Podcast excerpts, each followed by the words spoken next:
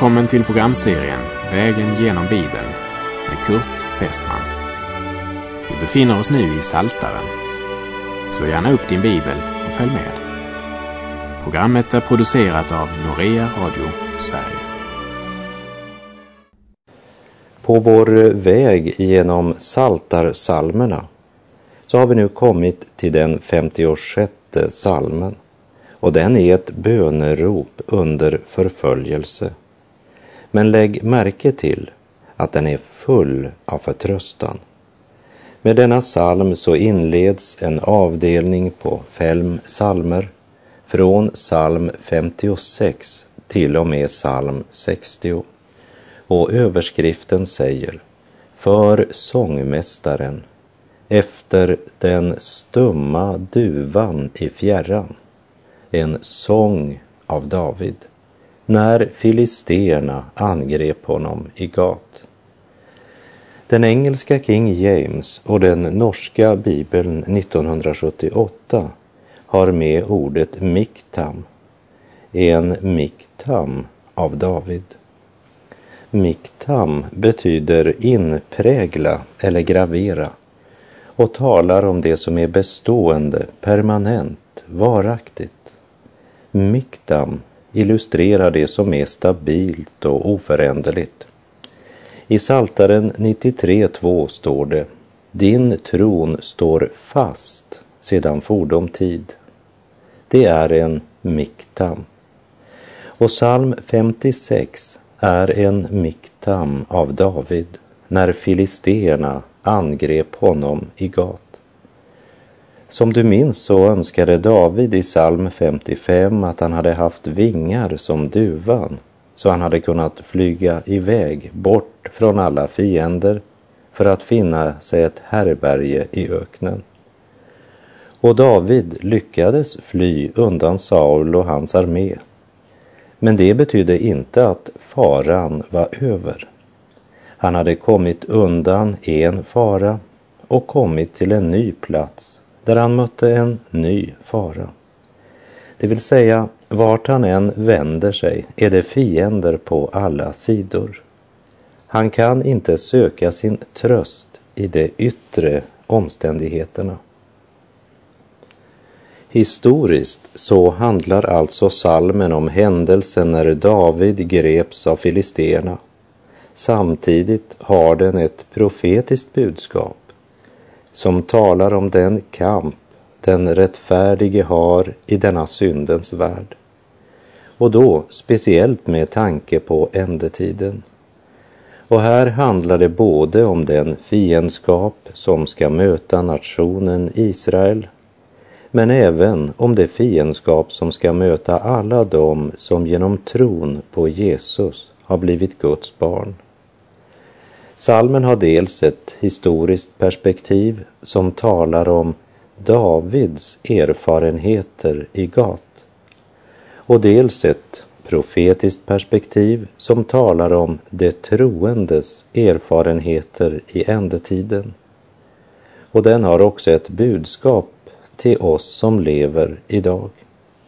I Romarbrevet 15.4 står det Ty allt som tidigare har skrivits, det har skrivits till vår undervisning för att vi genom den uthållighet och tröst som skrifterna ger ska bevara vårt hopp. Vi läser Saltaren 56, vers 1 och 2. För sångmästaren efter den stumma duvan i fjärran, en sång av David när filisteerna angrep honom i Gat.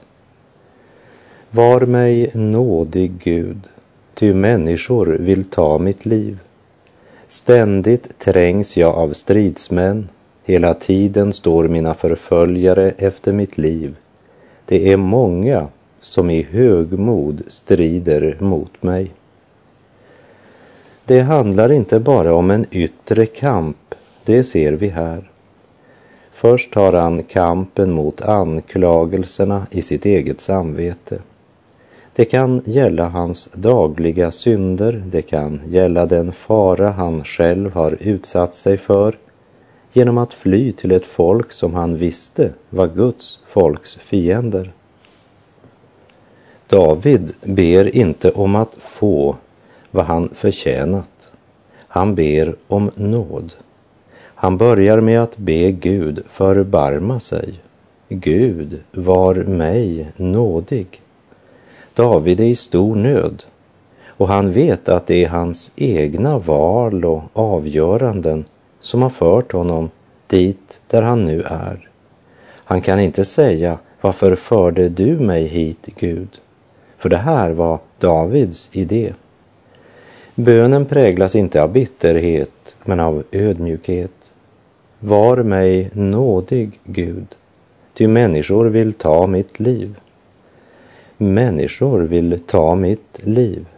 Människor, det vill säga sådana som är skapade av Gud, skapade för att leva i gemenskap med Gud. Men David finner ingen medmänsklighet bland människorna. Han är omgiven av fiender på alla sidor. Han inser att flykten från askan hade fört honom in i elden. Hela tiden står mina förföljare efter mitt liv, säger han. När alla mänskliga stöd sviker och du har fiender på alla sidor, vad gör du då, David? Vers 4.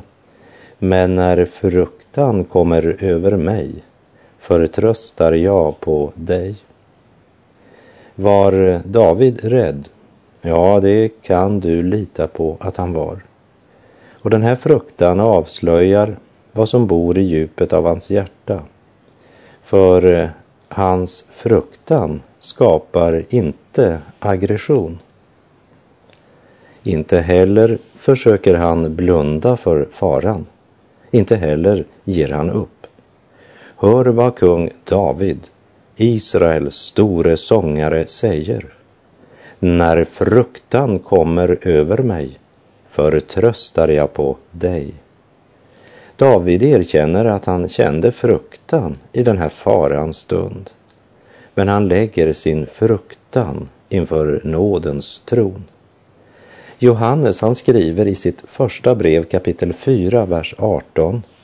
Rädsla finns inte i kärleken, utan den fullkomliga kärleken driver ut rädslan. Rädslan hör ju samman med straff och den som är rädd är inte fullkomnad i kärleken. David säger inte, nu ska jag bestämma mig för att inte känna fruktan, inte vara rädd. Nej, han vänder sig med sin fruktan till honom som inte bara ger kärlek, men som är kärleken. Han kan förvandla både våra hjärtan och vår situation. Men du kan leva i tro och ändå till tider känna fruktan. Och jag hoppas att det kan vara till tröst för någon ärlig själ. För det har sagts så mycket obibliskt på det här området. När fruktan kommer över mig förtröstar jag på dig. Vi läser i Saltaren 56, vers 9. Du har räknat min flykts dagar. Samla mina tårar i din skål. Det står i din bok. Du har räknat min flykts dagar. Var David förvirrad när svårighet efter svårighet följde som kulor på en kulram, så var ändå varje flyktens steg iakttaget av Gud. Och inte bara iakttaget, men räknat och antecknat. Gud följer vart steg du tar. Han är inte likgiltig för din nöd eller din smärta. Han har räknat din flykts dagar. Och i sitt brev till församlingen i Rom skriver Paulus i Romarbrevet 8.18. Jag hävdar att den här tidens lidanden väger lätt jämfört med den härlighet som kommer att uppenbaras och bli vår. Jag skådat de gyllne rubiner som en gång var tårar på jord men nu evigt vid glashavet skiner och bekräftar löftenas ord. I anden mitt öga du förde, dit sorger och tårar ej når. Mitt hjärta med kärlek du rörde, fast vid dödsflodens skuggor jag står. Mitt öga du öppnat en aning, när trött på min vandring jag var. Och stilla du gav mig en maning, du är inte glömd av din far.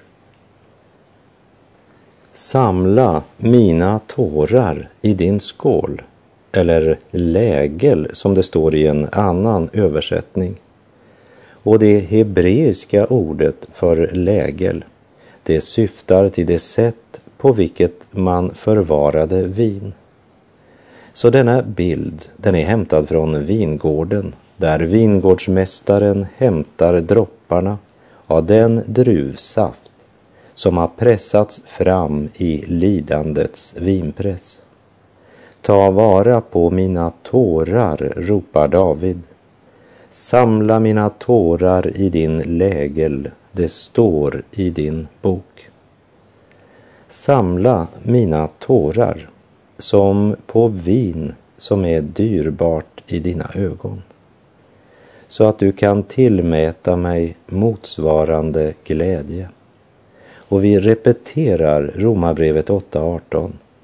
Jag hävdar att den här tidens lidanden väger lätt jämfört med den härlighet som kommer att uppenbaras och bli vår. Matthew Henry sa, tårarna från Guds förföljda barn är förseglade i flaskor och förvarade bland Guds skatter. Vi läser i Saltaren 56, vers 11. Med Guds hjälp skall jag prisa hans ord, med Herrens hjälp skall jag prisa hans ord. Jag möter ibland folk som eh, tycker att jag fokuserar för mycket på Bibeln. Du överdriver det här med Guds ord, sa en man. Om och om igen tjatar du om Guds ord. Och här vill jag repetera något jag citerade i början av det här programmet, nämligen Romarbrevet 15, vers 4. Ty allt som tidigare har skrivits är skrivet till vår undervisning för att vi genom den uthållighet och tröst som skrifterna ger skall bevara vårt hopp. Det sätt på vilket det levande hoppet bevaras är genom Guds ord. Det säger Gud. Människans förhållande till Gud och evigheten står och faller med hennes förhållande till Guds ord. Därför producerar Norea Radio programmet Vägen genom Bibeln för att ge Guds ord till Sveriges folk. Och vi sänder bibelprogram till Kina, Indien, Egypten, Iran, Israel och många andra land. Och om du frågar mig om jag tror att Bibeln är Guds ord så svarar jag nej, jag vet att det är Guds ord. Men låt oss återvända till David som säger med Guds hjälp ska jag prisa hans ord. För här handlar det inte bara om att med sina läppar prisa Gud och lova hans namn.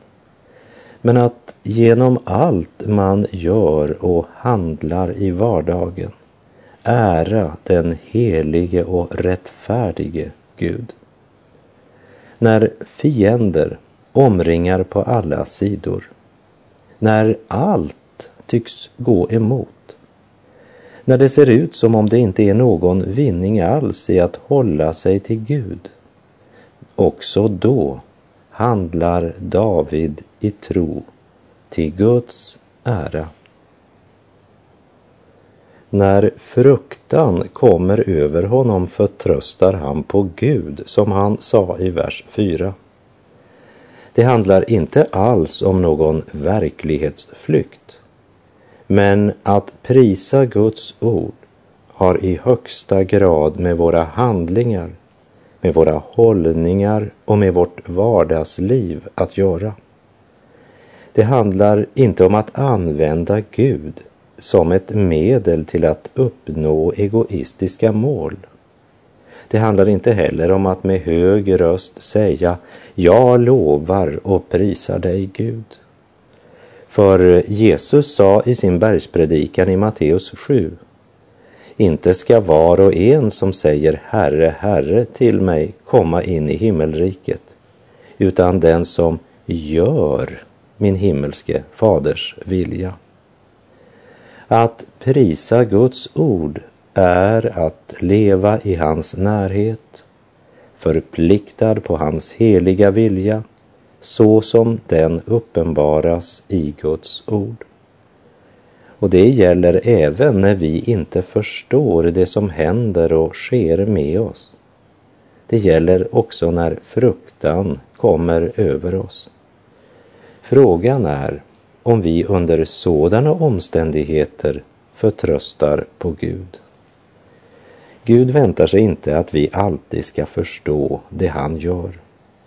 Men han har rätt att förvänta att vi ska förtrösta på honom också då vi inte förstår. Att vi litar mera på Gud än på oss själva. Som Jesus sa till Petrus när Jesus genom att tvätta sina lärjungars fötter demonstrerade det tjänande sinnelag som ska prägla Jesu lärjungar.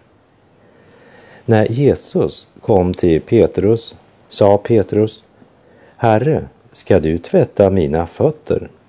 Och då svarade Jesus, vad jag gör förstår du inte nu, men längre fram ska du förstå det som det står i Johannes 13 kapitel. Vi läser Saltaren 56, vers 12. På Gud förtröstar jag och fruktar inte. Vad kan människor göra mig? I Matteus 10, vers 28 säger Jesus Var inte rädda för dem som dödar kroppen men inte kan döda själen. Vad kan då människor göra mig? Det är som om eh, David säger till sig själv. Jag måste stanna upp och tänka över livets och evighetens allvar. Så att jag inte börjar frukta för fel saker. På Gud förtröstar jag. Och där eh, Guds fruktan går in, går människofruktan ut. Vad kan då människor göra mig? Vi läser Saltaren 56, vers 14. Ty du har räddat min själ från döden och mina fötter från fall, så att jag kan vandra inför Gud i det levandes ljus. Speciellt efter sitt djupa syndafall sa David, jag ska vandra i Guds ljus så att jag inte faller igen. I Johannes 8.12 så säger Jesus, jag är världens ljus. Den som följer mig ska inte vandra i mörkret utan ha livets ljus. Och i sitt brev till de troende i Efesus skriver Paulus i Efeserbrevet 5.8.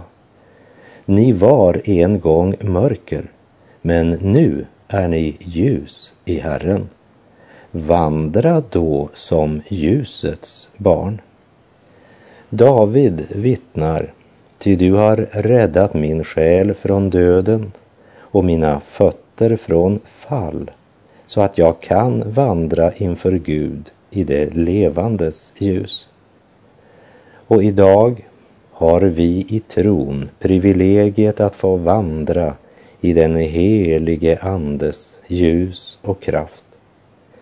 Galaterbrevet 5.16 säger Vad jag vill säga är detta. Vandra i anden så kommer ni inte att göra vad köttet begär.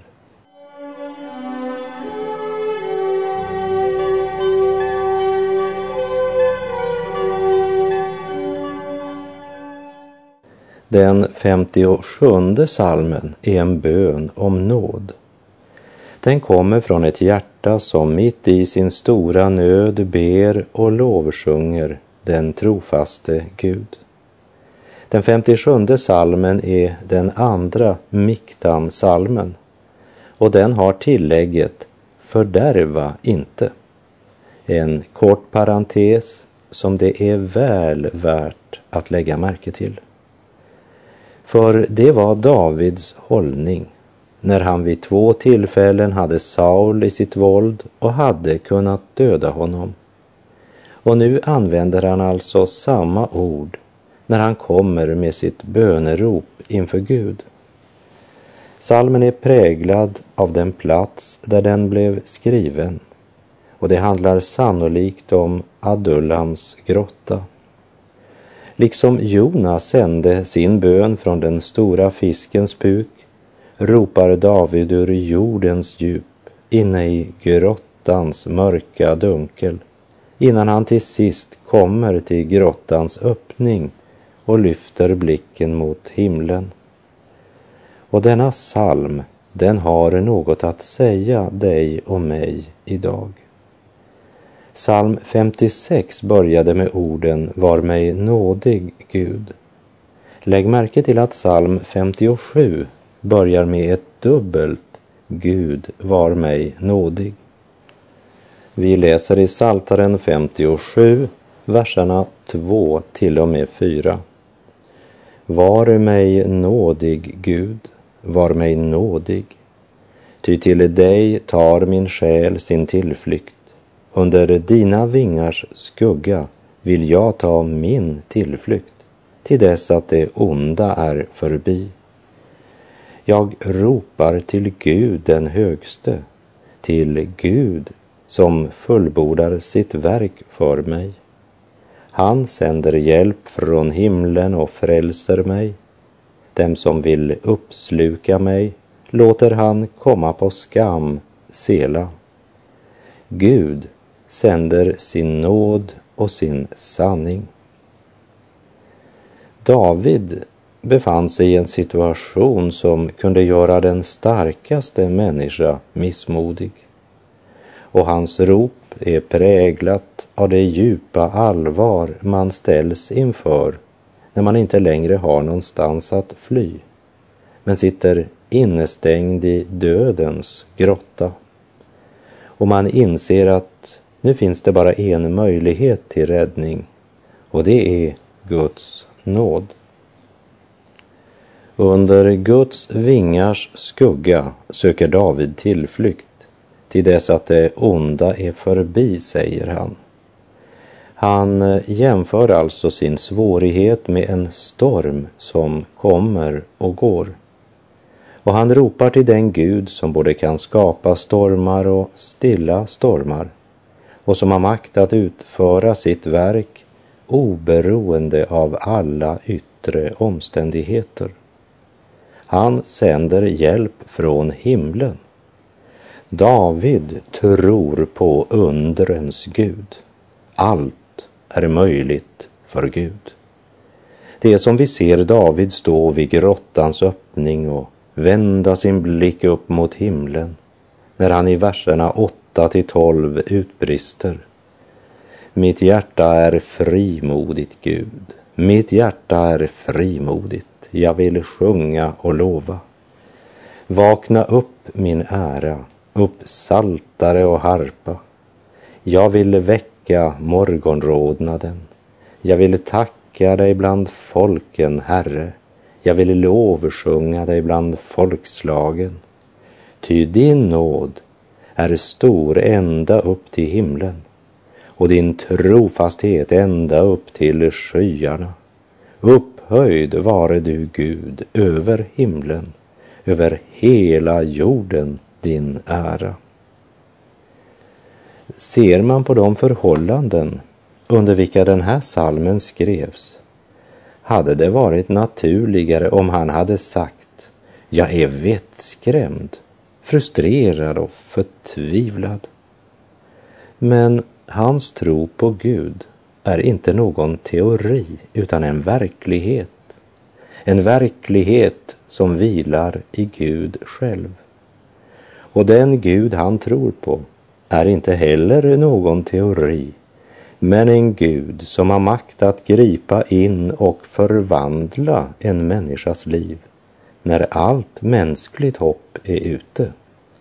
Ingenting är omöjligt för Gud.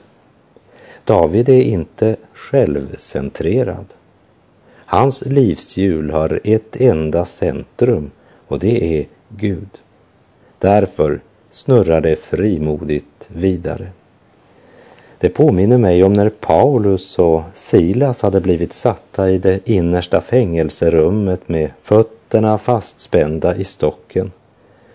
Och i den situationen så står det att de var i bön och sjöng lovsånger till Gud. Och de andra fångarna lyssnade till dem och så står det i Apostlagärningarna 16.26.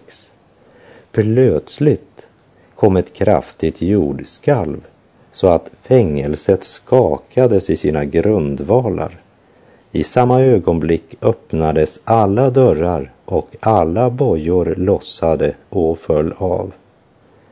Det kan du läsa om i Apostlagärningarna kapitel 16 från vers 22 och följande. Men när det gäller Apostlagärningarna 16 så är det viktigt att komma ihåg att Paulus och Silas, de sjöng inte lovsånger för att få murarna att rasa. Men deras lovsång var ett uttryck för deras förhållande till Gud. De hade ju kommit till tro på Gud. Och tron är en livshållning som präglar hela själslivet och alla våra tankar och handlingar. Paulus och Silas glädje hade inte sin grund i deras yttre förhållanden, utan det var en glädje i Gud. Och den glädjen och tacksamheten, den var lika stark i motgång och svårigheter. Ja, de var faktiskt saliga när de blev förföljda. När Gud gjorde under och själar blev frälsta sjöng de lovsång och prisade Gud när de drabbades av motstånd, förföljelse och blev utsatta för prygling och därefter satta i det innersta fängelserummet, så sjöng de också lovsång och prisade Gud. Och när David i psalm 57 befinner sig i Adullams grotta, jagad av kung Saul som tänker mörda honom, sjunger David. Jag ville tacka dig bland folken, Herre. Jag ville lovsjunga dig bland folkslagen. Ty din nåd är stor ända upp till himlen och din trofasthet ända upp till skyarna. Och med det så är vår tid ute för den här gången. Var frimodig. Tacka och prisa din Gud. Hans nåd är stor och Gud är god.